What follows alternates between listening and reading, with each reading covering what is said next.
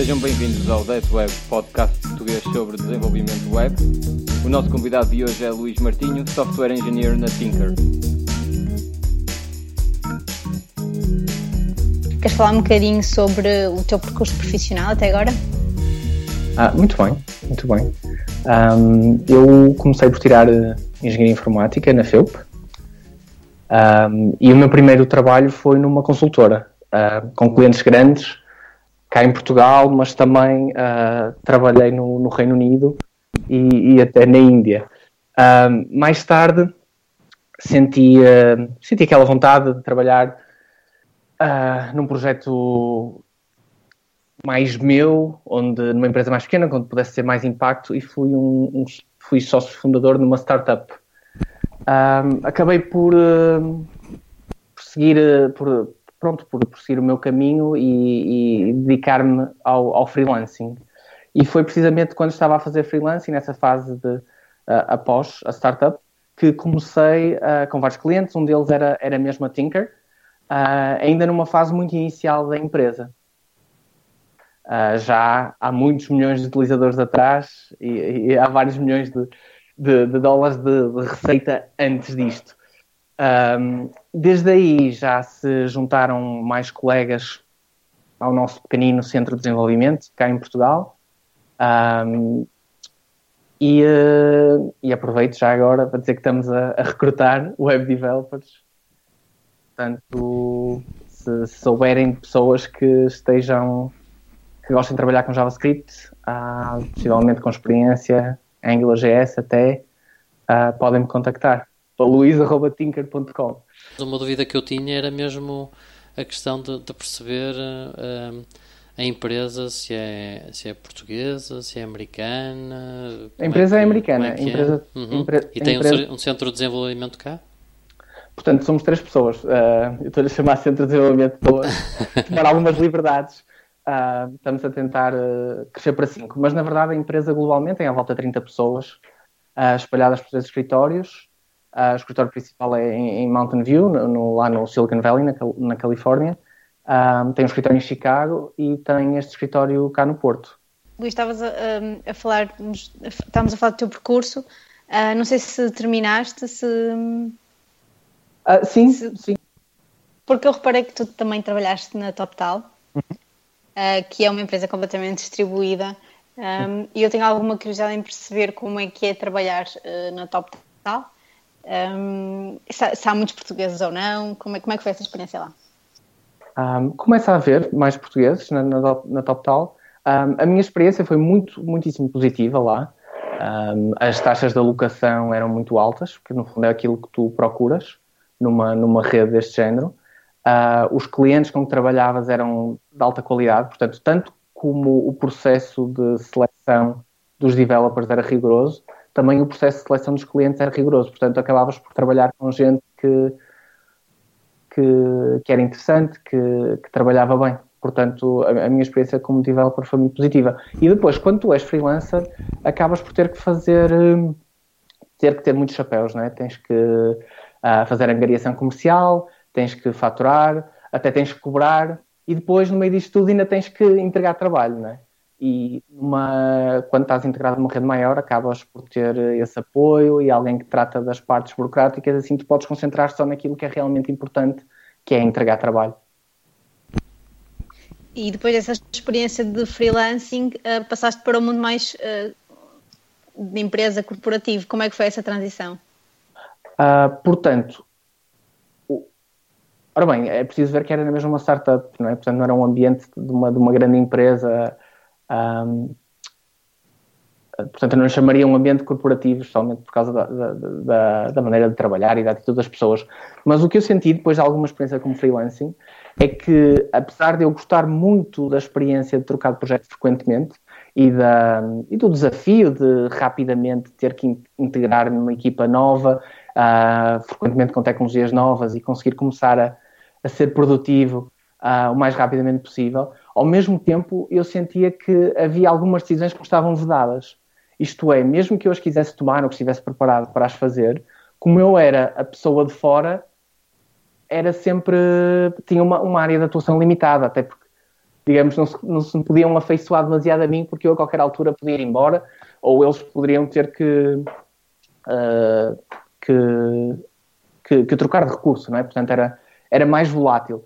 Uh, que, quando eu tive a oportunidade de passar a full-time com a Tinker, que já tinha sido o meu cliente, eu já tinha sido freelancer com a Tinker, um, eu senti que era a minha possibilidade de fazer parte de, de um projeto que estava, que estava com imenso potencial é? e que se materializou uh, até agora uh, e, que, e que eu sentia que poderia contribuir mais e ter mais impacto nas decisões de arquitetura, mais impacto até na forma como, como a empresa funciona. Então foi assim que começaste na Tinker, portanto começaste a trabalhar para eles como freelancing na TopTal e depois juntaste-te à empresa tal e qual. Foi a partir daí que o Centro um, Tecnológico do Porto uh, foi criado? Uh, demorou um bocadito, não é? Portanto, no início o foco era mesmo conseguir que, que o nosso produto chegasse a cada vez mais gente e crescer até um, um pouco mais. Não era um objetivo criar um centro de desenvolvimento. Um, mas o que aconteceu, pronto, cresceu de uma forma muito natural. Portanto, com, com colegas que, que, que, que conheciam, como foram sendo apresentados, e que e agora é que estamos até numa fase de recrutamento mais ativo, em que vamos à procura das pessoas. Mas uh, até agora foi, foi, um, foi um crescimento muito orgânico e, muito lento, não é? E este tema era algo que andavas à procura ou uh, surgiu por acaso? Surgiu por acaso, uh, na altura não, não, não tinha filhos, nem tinha especial sensibilidade para o problema de uh, ensinar as crianças a programar, uh, apenas tinha a minha própria experiência quando era miúdo de, de, ser curioso por coisas de programação. Portanto, acabei por tropeçar neste tema e achei que tinha, que tinha potencial e tinha, tinha uma visão, uma missão com a qual eu me identificava. Bem, eh, nós estamos aqui a, falar, a colocar estas perguntas, mas ainda não falamos mesmo sobre, sobre a Tinker. Queres-nos explicar um bocadinho o que é que é a Tinker, o que é que faz e em que consiste o produto? Sim, sim. Uh, a Tinker é uma plataforma online para ensinar programação a crianças. Portanto, o objetivo é que elas se tornem criadoras. Um, a empresa tem, tem seis anos. Desde que nós começamos, já tivemos 60 milhões de miúdos que começaram a programar com Tinker Uh, e o que acontece é que com, com, com estes miúdos da, da, primeira classe até o sétimo ano, eles têm dificuldade com as linguagens de programação tradicionais. Uh, e daí o, o, o, o, aparecimento destas linguagens visuais, que são mais apelativas e não, não são tão. Não intimidam tanto os miúdos e não, não se tornam uh, entediantes. Portanto, a Tinker tem a sua própria linguagem visual, com bloquinhos que encaixam, Uh, e oferece conteúdo uh, sobre essa linguagem visual, uh, sob a forma de puzzles e joguinhos que criam nas crianças a capacidade de se irem desenrascando e de aprenderem a fazer depuração, debugging. e da nossa experiência, ao fim de uma hora, por tentativa e erro, tipicamente eles já estão a começar a, a resolver problemas relativamente complicados e a estruturar mesmo algoritmos. E como é que, como é que se compara, por exemplo, com o Scratch ou com Code.org, esse tipo de, plataformas, porque parece-me que, que anda tudo mais ou menos à volta do mesmo, não é? A tal programação visual, encaixar determinados blocos que têm determinadas funcionalidades e ir aos bocadinhos integrando esses conceitos.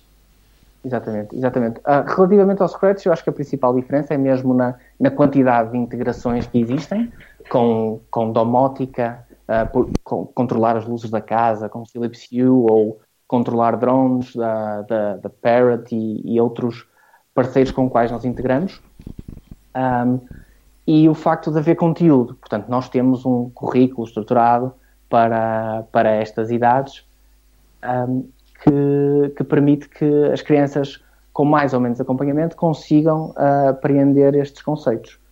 Uh, daquilo que eu vejo quando, quando, quando vejo em fóruns e tudo mais, tipicamente a opinião dos, dos professores e dos pais é que conseguem que os miúdos, de uma forma muito mais independente, aprendam com o Tinker comparado a outras soluções. Portanto, acaba por ter mais uh, acompanhamento e, e, ser mais intuitivo. Outra das coisas que, uh, que, nós, que nós temos é a possibilidade de modificar uh, o Minecraft, portanto, fazer modding de Minecraft. O Minecraft é um jogo para, para miúdos um, que, que funciona no mundo com bloquinhos e que é extremamente popular, como alguns de vocês devem saber, um, e, que, e, e, para o qual existe uma cultura de, de modding relativamente disseminada, de modificação do, do, do, mundo, mas que requer conhecimentos de Java, requer que os miúdos configurem o seu próprio servidor, etc. Com, com o Tinker nós conseguimos que, dentro da nossa, do, do paradigma da linguagem visual, que os miúdos também façam essas experiências e modifiquem a maneira como o mundo funciona. Uh, e isso tem sido incrivelmente popular também. Tu falaste em alguns uh, na, na, integração do, do Tinker com, uh, com outras plataformas físicas, não, é? equipamentos físicos, uhum. e eu por acaso também ia te questionar acerca disso, mas ia referir a outro tipo de, de equipamentos, se calhar mais, mais low level, tipo uh, Arduinos ou microbits e coisas desse género e não tanto equipamentos já tão, uh, tão sofisticados como drones e, e, e, os exemplos que tu deste. Uh, pronto, há, há alguma razão para apostarem mais num tipo de plataforma do que noutro? Foi por acaso? Tens alguma ideia em relação a isso? A nossa experiência com os drones é que são um, altamente motivadores para os miúdos. Portanto, quer com drones, quer com robôs, uh, dos, dos, nossos parceiros. Uh, os miúdos gostam de ver algo a mexer-se rapidamente no, no, no, mundo real e ver uh, as coisas que eles estão a aprender no, na teoria a manifestarem-se na forma, na forma como um, objeto se desloca no mundo físico. e para isso a nossa parceria com a Parrot tem sido, tem sido muito frutuosa, porque um, não sei se vocês sabem, mas se comprarem um, um drone da Parrot, lá na caixinha vem, já vem com o símbolo Tinker em, a nível mundial e um, eles vendem pacotes com subscrições Tinker, mesmo para os miúdos aprenderem a controlar os drones. Uh, para nós, uh, dispositivos como o Arduino e, e várias outras plataformas mais ou menos relacionadas que têm aparecido e que nos têm contactado uh, até para desenvolvermos integrações, não são necessariamente o nosso foco neste momento. Não quer dizer que no futuro não, não, não venhamos a enverdar por aí, mas provavelmente há uma curva de aprendizagem ligeiramente maior em montar um, um uh, pronto, fazer algum projeto que seja tão impressionante ao sair da caixa como um drone que faz piruetas quando encontra determinado, uh, determinada condição ou quando se verifica um determinado um, evento. Uh, vai ser muito mais uh, complicado ter o mesmo tipo de gratificação instantânea com, pronto, andar a soldar coisas com Arduino, grosso modo. Uhum, sim. Sim, sim, percebo isso, percebo. Olha, e como é que, como é que chegam a 60 milhões de, de crianças? Como é, que, como é que se faz a disseminação disso? E, e já agora, para já, acredito, está Pronto, sendo um produto que está disponível online, é, é natural que seja para todo o mundo. Mas uh, como é que como é que há algum tipo de ações concretas, tipo em, em escolas, coisas assim que vocês façam com alguma regularidade, algum tipo de planos uhum. que tenham definido? É, é uma excelente pergunta. Um, na verdade, a, a, Tinker é utilizada por cerca de 80 mil escolas. Portanto, isto é mais ou menos uma em cada três escolas nos Estados Unidos usa Tinker. Nós temos planos específicos que, entre, entre opções gratuitas e, e planos pagos para escolas, que permitem que os professores ensinem a programação nas salas de aulas com os conteúdos da Tinker. Portanto, isso ajuda ao nosso alcance. Claro que a nossa parceria com o Code.org também é relevante, não são um, estritamente um concorrente, são também um parceiro uh, histórico nosso e que sempre nos uh, trouxe muito tráfego e que nos ajudou a chegar a estes números. Um, ao mesmo tempo, temos parcerias com outras marcas grandes. Um parceiro estratégico nosso é a Mattel, que é uma, um fabricante de brinquedos, um, que tem algumas marcas muito conhecidas, que seja o, Monster High, uh, ou Hot Wheels, ou a Barbie, um, e eles licenciam, licenciam a, a propriedade intelectual deles para que nós a usemos uh, globalmente. Portanto, nós temos puzzles que disponibilizamos globalmente com a marca uh, Barbie, uh, ou com os carrinhos de Hot Wheels, ou com as bonecas de Monster High, E, e, isso é um fator apelativo, muito apelativo, na verdade, para os miúdos. Portanto, o mesmo puzzle com o mesmo tipo de conteúdo que estamos a ensinar, estamos mesmo a ensinar os fores, ou estamos a ensinar um, controle de fluxo, não sei o quê, mas um, se vestirmos aquilo com marcas que, que, os miúdos se relacionam, isso é um fator para que eles voltem e chamem os amigos. Ao mesmo tempo temos parcerias com, com a Apple sob a forma de, uh, por exemplo, a iniciativa Everyone Can Code da Apple. Eles publicaram livros, uh, e-books na, na, na, na, loja deles de livros, em que uh, a Apple usa a aplicação Tinker para ensinar nos, no, no, nestas gamas etárias mais baixas. Portanto, eles têm também um produto deles, não é? De, de, de, de programação, de aprendizagem para programação, uh, mas em algumas faixas etárias eles reconhecem que nós somos uma solução mais indicada para, para os miúdos aprenderem. Temos também parcerias com, com a Microsoft, especialmente por causa da relação próxima que temos por causa do modding do Minecraft. Portanto, o Minecraft Education Edition, quando as escolas o instalam, tem lá o atalhozinho da Tinker na própria aplicação porque é a solução que a Microsoft recomenda para que os miúdos aprendam uh, também a programar. Porque eles estão a tentar também vender isto às escolas como, ok, os miúdos gostam de Minecraft, aqui vamos tentar encontrar valor educacional nisto. E, e dessa perspectiva, nós também estamos, uh, estamos a trabalhar de perto com eles. Portanto, o que, o que acaba por acontecer é pelo facto da empresa uh, estar sediada onde está, não é? Por estar lá no Silicon Valley, têm acesso a coisas que se calhar não seria tão fácil para uma empresa portuguesa ter. E eu acredito muito nisso, que mesmo estamos numa era de, de, em que as coisas são distribuídas e trabalha-se à distância e tudo mais, a localização importa. A localização importa e o, o contacto importa, não é? Por algum motivo, nós continuamos a ir eh, lá aos escritórios, pelo menos uma vez por ano. Houve uma altura que antes ia mais vezes, mas pelo menos uma vez por ano para manter o contacto, para as pessoas se conhecerem e para termos esta sensação que somos uma, uma única equipa ainda que distribuída. Eu acho que isso é muito importante um, e, e, e, essas coisas contam. A localização ainda conta um bocadinho. Olha, e já agora pergunto-te que relevância é que vês neste tema de ensinar crianças a, a programar? É, é uma boa pergunta. Um, Ora bem, eu, quando era criança, queria aprender a programar, portanto, acho que a minha, a minha primeira resposta é dizer que sim, que é importante e que é interessante. Um, percebo que há críticas, desde as pessoas que acham que isto é a maneira das empresas de tecnologia criarem mão de obra barata para o futuro, portanto, estou a tentar formar programadores para que depois eles possam pagar menos, havendo mais. Um, tirando essa perspectiva cínica, eu acho que um, não há muito tempo eu li um artigo que falava, fazia uma analogia entre como a programação para crianças era, era a mesma coisa que, estar a ensinar código Morse. Isto vinha da altura do telégrafo. Portanto, quando o telégrafo apareceu, era uma tecnologia disruptiva também, e algumas pessoas uh, criou-se um movimento que achava que era importante para, as, para os miúdos aprenderem uh, a programar, um, perdão, uh, a utilizar código Morse podemos refletir agora, passados estes anos todos, se isso teria sido uma boa iniciativa ou não, ou se aquelas skills teriam sido ultrapassadas. Da mesma maneira que, se calhar, pensamos hoje em dia, será que faz sentido aprender a programar quando no futuro talvez sejam as máquinas que programem por nós? É possível que sim. Na verdade, se calhar, código Morse não está assim tão ultrapassado, que até nesta última conferência da Google eles anunciaram um teclado baseado em código Morse. Uh, da, minha, da minha perspectiva, eu acho que, acima de tudo, o saber não ocupa lugar.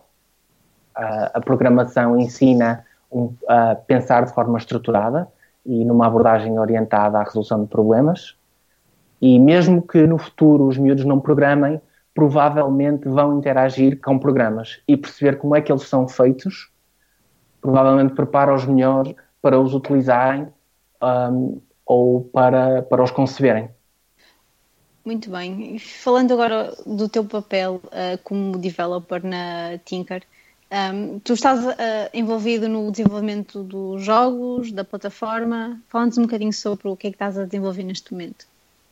Neste momento, em particular, eu tenho-me focado mais na, na otimização da experiência de, dos estudantes, sob a forma de sistemas de recomendação de conteúdo um, e análise de, de, de, comportamento anonimizado, como é claro, uh, e, uh, e, e, tentar fazer com que a experiência dentro do nosso sistema tenha o um mínimo de fricção e que consigamos manter os, os, os utilizadores envolvidos e motivados durante o máximo tempo possível. Claro que sendo uma empresa pequena tem que fazer muitas outras coisas, não é? Todos nós temos que fazer um bocadinho de tudo. Outras das áreas em que eu trabalho é também no e-commerce, otimização de conversão para tráfego de pais que visitam o site. Um, agora, recentemente, estamos a ultimar algumas questões relacionadas com privacidade por causa do, do regulamento da proteção de dados. Portanto, há sempre, há sempre várias coisas para fazer. Desde o site cá fora, não é? o site de marketing e a maneira como ele funciona, uh, e uhum. depois dentro da, da web app, a maneira como o, selecionamos o próximo puzzle para a criança e como é que a fazemos avançar ao longo do conteúdo, um, e não tanto de como é que dentro do puzzle a, a mecânica funciona, portanto, aquilo que nós chamamos o nosso IDE, nosso ambiente de desenvolvimento. Uh, não estou tanto ligado a isso. É mais o Tiago. Bom, que trabalha contigo. Sim. Uh, e, e, já agora, que tecnologias é que, é que tu usas e que tecnologias é que também usam para fazer pelo menos alguns dos jogos? Portanto, nós trabalhamos com JavaScript, AngularJS, uh, o nosso backend uh, usamos PHP e, uh, e, usamos Mongo para armazenamento de dados. O, as nossas experiências são, na, na, web são essencialmente JavaScript, né, que controla a experiência dos puzzles e a, e a, e a progressão. Muito bem.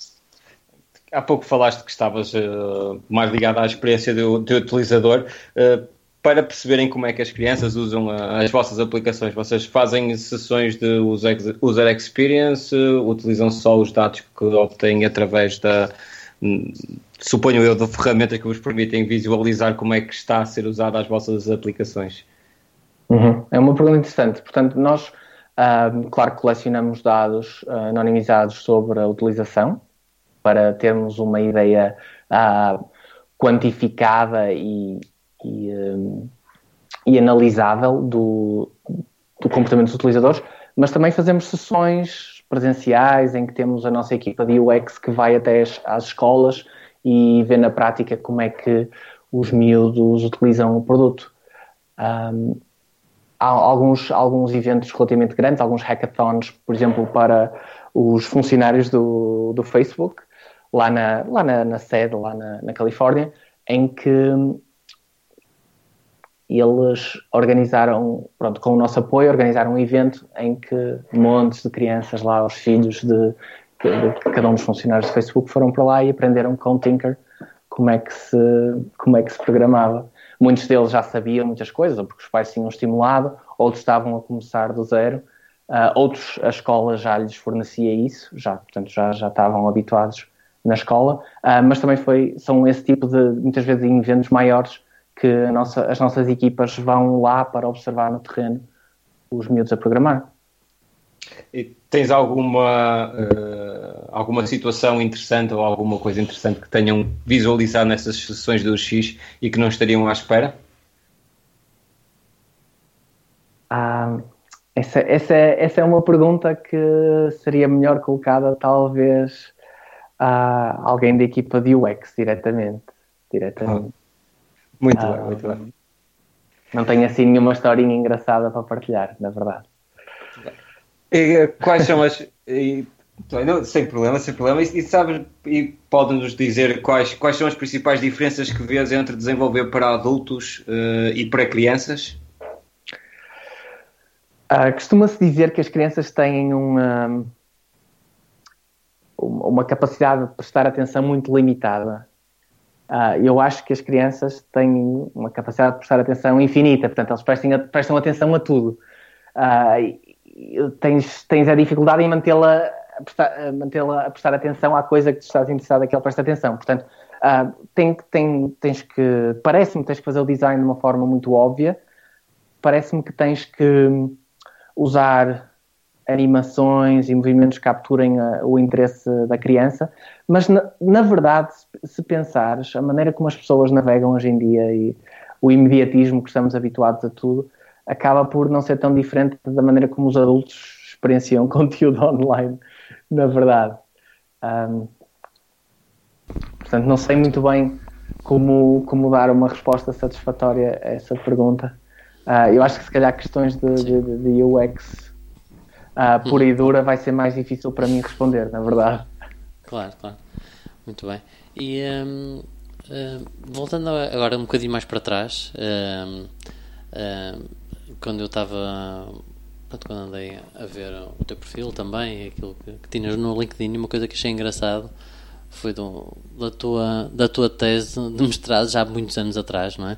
Mas que, mas que tocava pontos que eu achei engraçados porque são mais ou menos pontos que de alguma forma são muito tocados nos dias de hoje. Eh, que era, pronto, era. Eh, pelo que, pelo que eu vi, era o teu mestrado em inteligência artificial e tinha a ver com com uh, empréstimos e investimentos peer-to-peer, -peer, empréstimos peer-to-peer -peer e tudo isso, ou seja, pegar aqui em questões de finança e, e ao fim e ao cabo transformá-las, não é? Que é um bocado o que, o que atualmente anda a acontecer com o Bitcoin e toda a questão da, das fintechs, é pegar em coisas antigas e, e trabalhá-las com as novas tecnologias.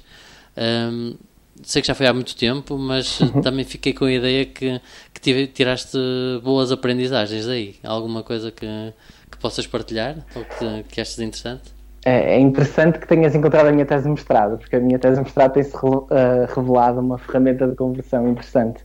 Uh, entre outras coisas, conseguiu uh, arranjar, uh, isto, é, isto é real, conseguiu arranjar investimento para uma empresa que, que está a implementar uma, uma variação, não, não diria uma variação, não é? porque as coisas já, já, já mudaram tanto de, desse sonho inicial, mas uma empresa que está, que está no terreno a implementar uma plataforma de de uh, peer-to-peer finance, assim, muito, muito genericamente. Uh, Mas queres explicar um bocadinho o que é que era e, e, um, e porque é que te lembraste? Pronto, explorar um bocadinho esse tema. Uh, na verdade, já foi realmente há muito tempo.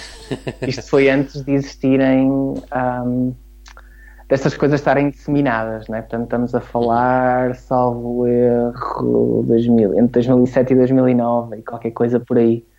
Um, e o que, o que acontece, isto surgiu de, de, de, conversas, foi uma ideia até de um colega de, de trabalho na altura, na, quando trabalhava na consultora, que, que falou desta ideia do empréstimo entre pessoas ser mediado pela internet, na altura só creio que existia um operador no Reino Unido, que era o Zopa, e um operador dos Estados Unidos, que era a Prosper. Uh, eram muito baseados em crédito pessoal, entretanto as coisas foram se diversificando, lentamente começaram a aparecer mais players, entretanto cá em Portugal começou a surgir, regula uh, começou a surgir regulação para este mercado. E isso continua a ser o principal obstáculo das pessoas que tentam atuar neste setor é um, conseguir trabalhar dentro dos parâmetros que o regulador lhes oferece. Eu, se calhar, podia, podia ter começado a dar um bocadinho de contexto sobre o que, é que era essa tese. Não é? na, na, verdade, a tese era um sistema para um, encontrar uh, pessoas dispostas a investir num pedido de empréstimo feito por um particular. Portanto, a ideia aqui seria eu, receber, eu enquanto investidor, recebia uma taxa de juros superior ao depósito a prazo, a pessoa que pedia dinheiro recebia, eh, tinha que pagar por esse dinheiro menos do que os bancos uh, estariam na altura uh, a pedir de juro. Portanto, acaba por ser a premissa base do, do, do, do que, é o, do que são os empréstimos peer-to-peer. Uh, -peer. uhum, uhum, ok, ok. E, uh, e pronto, e depois uh, a nível de implementação, então, a questão da, da regulação e tudo isso que é, é sempre, um, uh, sempre um bocado problemática, não é? De, de conseguir uh, fazer avançar este tipo de ideias, não é? Sim, sim, sim, sem dúvida. Das várias um, encarnações que, que teve a ideia e uh, potenciais formas de trazer a ideia para o mercado, um, acabavam sempre por, um, por, ser chumbadas na secretaria, justamente por causa da, da complexidade de navegar a regulação e da, da quantidade de obstáculos que existiam um, na altura e que continuam a existir para entrar neste mercado. Mas existem players neste momento a tentarem fazer coisas parecidas, portanto, espero que, que, as coisas funcionem, porque acho que a ideia, no geral, continua a fazer sentido e acho que a desintermediação só vai acelerar e o, o Bitcoin e tecnologias como a blockchain ou como as várias blockchains que existem hoje em dia podem ajudar nesse processo. Uhum. Antes, de, antes de, de, começarmos a gravar, estávamos a falar um bocadinho de, de, outros, de outras coisas que fomos fazendo e tu referiste que passaste ou que tiveste alguns tempos também a trabalhar na área mais dos softwares de gestão. Ou seja, temos aqui muitas áreas diferentes eh, de áreas de negócio, não é? Sempre ligada à tecnologia, não é? Mas o, o, o desafio de negócio, propriamente dito, sempre bastante, pronto, ou relativamente diferente. Como é que tu vês... Hum, que aprendizagens é que levas de um lado para o outro? Para ti faz sentido trabalhar para é, setores de atividade tão diferentes? Hum, como é, como é que fez isso? Um, a maneira como eu vejo as coisas de uma forma relativamente unificadora, não é? O objetivo de uma empresa é oferecer algo que os clientes gostem e, um, e que sejam dispostos a pagar por ele. Um, das, das, várias experiências que eu tive em vários setores de negócio, uh, acabo por retirar essa mesma experiência, que é sempre que oferecíamos algo que os clientes gostassem que os deixasse de alguma forma uh, satisfeitos, eles voltavam e, uh, e, e, compravam mais, né? Quando não o fazíamos, quando de alguma forma íamos, começávamos com a solução, íamos atrás do problema, as coisas não funcionavam tão bem. Uh, hum. Mas achas que essa. Fico curioso, pronto, essa, realmente o objetivo de uma empresa é, ao fim e ao cabo, maximizar. Maximizar não, mas um, fornecer aquilo que os seus clientes estão à procura, não é? Mas quando uma pessoa sai da faculdade, provavelmente a maior parte das vezes quer é, é utilizar a tecnologia porque, porque sim, porque gosta da tecnologia, não há tanto essa, essa orientação para aquilo que, que os clientes querem. Ah, sim, eu passei por essa fase também, não, não estou, não estou inocente desse, desse crime, ah, mas acho que acho que uma pessoa quando, quando ganha um bocadinho mais de experiência começa a tentar uh, servir-se mais da tecnologia um, ah, para, para fazer algo que tenha um impacto na vida das pessoas do que propriamente uh, servir a tecnologia pela tecnologia. Que continua, que pronto, que é, que é um trabalho meritório e é preciso ver que nós nós fazemos tecnologia, não é? Nós temos a nossa própria linguagem de programação, nós tivemos que uhum. escrever o parser e tivemos que escrever o lexer do, dos bloquinhos e a maneira como, como as coisas uh, funcionam. Portanto, uhum acaba por ser uma empresa, eh, no caso da Tinker em particular, é uma empresa que é profundamente técnica. Eh, os, os founders têm, têm todos background de, de, ciência da computação e, e uh, creio que na empresa anterior tinham vendido um sistema operativo para telemóveis, né, isto na época pré-iPhone, um, e uhum. pronto, já passaram por várias empresas que foram adquiridas, um, e acho que isso está um bocadinho presente no DNA da empresa, é uma empresa técnica, acaba por ser liderada por uhum. pessoas técnicas, mas ao mesmo tempo um, acho que há uma orientação ao mercado e há uma orientação grande à missão, que é, no final do dia, independentemente da tecnologia que utilizemos, os miúdos têm que aprender a programar. Porque se os miúdos não aprenderem a programar, quer dizer, o que é que estamos aqui realmente a fazer? E ninguém vai estar disposto a pagar por este produto, não é? Uhum, uhum. Olha, e já agora falaste aí da, pronto, daquilo que fazem e, um, e, já tínhamos referido a questão de ser utilizado por muita gente. Que, que desafios tecnológicos é que, é que, surgem para escalar uma aplicação que é utilizada por tanta gente?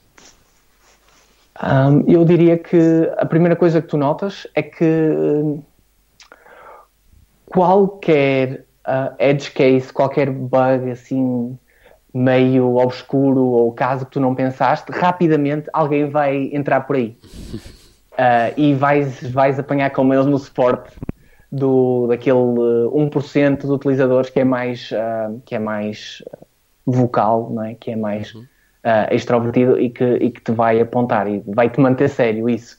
Então tu tens que levar o controle de qualidade muito a sério e numa equipa pequena nem sempre é fácil, porque pronto, tem toda a gente muito que fazer, não é? E, e há carga sobre as equipas de QA, mas também há carga sobre os próprios developers para garantir um elevado padrão de qualidade e pelo, pelos bugs, não é? Pelo, pelos problemas, aqueles problemas que tu normalmente um, poderias dar ao luxo de não pensar se estivesse a trabalhar uma escala mais pequena, tu aqui tens mesmo que considerar as opções todas e ao mesmo tempo um, a performance, o, o impacto que este código vai ter não por si só, mas quando confrontado com um volume de dados uh, grande, uh, é algo que está sempre presente na tua maneira de pensar.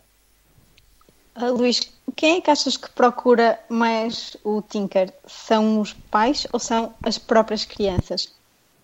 Um, é interessante perguntar isso. Eu acho que há uma mistura, há uma mistura, claramente, entre os miúdos que vêm ter connosco e que e que experimentam algumas atividades e depois querem continuar e querem aprender mais, e misturado com pais que, um, que acham que a programação é extremamente importante para os miúdos e que querem metê-los rapidamente na ferramenta que, que, que, acelera a aprendizagem, ou pais que não, não, têm, não sabem muito bem o que é que é programação, mas que ouvem falar nisso em todo lado e sentem que é importante pôr os miúdos a fazer essa coisa da programação sem eles terem que estar muito envolvidos. Uh, portanto, há, há, um bocadinho uma mistura. E eu acho que para nós é sempre mais interessante quando os miúdos nos procuram e quando vemos o, o word of mouth, portanto, o, o, o a palavra a espalhar-se porque os miúdos estão na comunidade de Tinker. Portanto, nós temos uma comunidade um, de, para, para os miúdos, onde estão publicados já milhões de projetos que, que as crianças foram uh, construindo ao longo do tempo e foram publicando.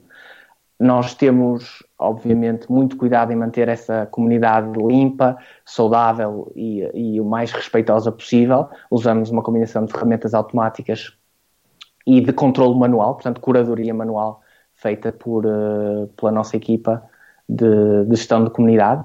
E, uh, e, essa comunidade acaba por ser um fator de disseminação, em que os miúdos veem um projeto interessante e querem mostrar aos colegas, ou uh, uh, criam um projeto para, para um determinado um trabalho que estão a fazer na escola, qualquer coisa, ou, faz, ou têm um interesse qualquer profundo pelo Deadpool, ou por seja o que for, e, e usam, usam o, a comunidade um para se expressar e para falarem com outros, com outros amigos.